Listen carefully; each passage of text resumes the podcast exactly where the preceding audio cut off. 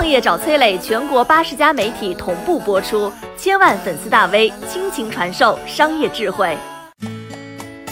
中国最励志的快递小哥是谁？为什么他能够去纳斯达克敲钟？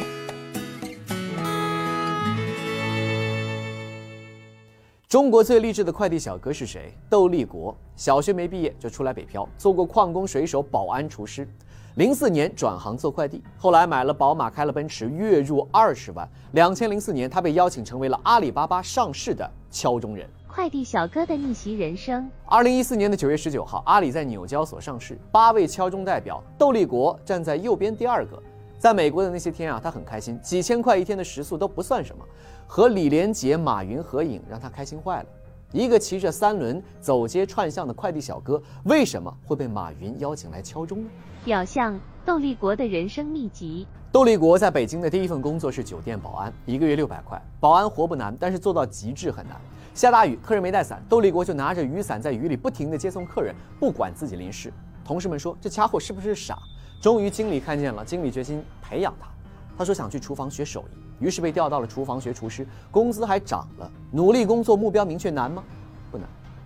两千零四年，窦立国转行做快递，没有业务，他就印了一万张名片，到小区里见人就发。圣诞节给每一个取件的人送苹果，几个月之后生意就好了起来。干快递是一个辛苦活，风雨无阻，快速准确。他根据多年的经验画了北京的神秘必堵地图，按照他的必堵路线，可以节省一个半小时，完爆各种地图软件。吃得了苦，动得了脑，难吗？不难。见的人多了，总会遇到刁难。一位女客户非要先拆件再签字，争执之下，女客户一个大耳光扇了过去，啪的一声。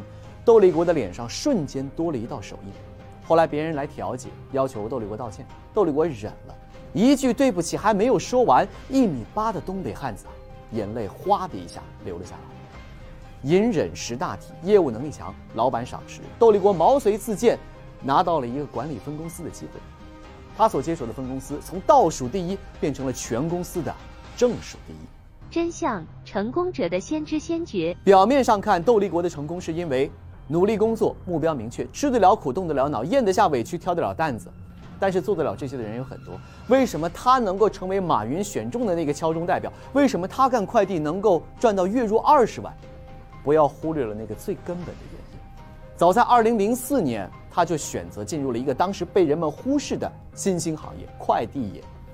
二零零零年，全中国的快递只有一亿个。二零零六年也不过只有十亿个，但是二零一八年这个数字达到了五百零七亿个，中国快递数量占全球的百分之四十五以上。现在再去做快递，能够有窦立国现在的成绩和成就吗？恐怕很难。任何一次机遇的来临，都必将经历四个阶段：看不见、看不起、看不懂、来不及。任何一次财富的缔造，也必将经历一个过程：先知先觉经营者，后知后觉跟随者，不知不觉消费者。反省一下，你错过了什么？你好，我是松南，是崔磊的合伙人。包括抖音、快手、百度、阿里、腾讯等等这些互联网公司，都曾经邀请过我们去分享创业方面的课程。我们把主讲的内容整理成了一套音频的课程，里面包含了如何创业、如何做副业、优质项目的剖析等等，相信对你会有所帮助。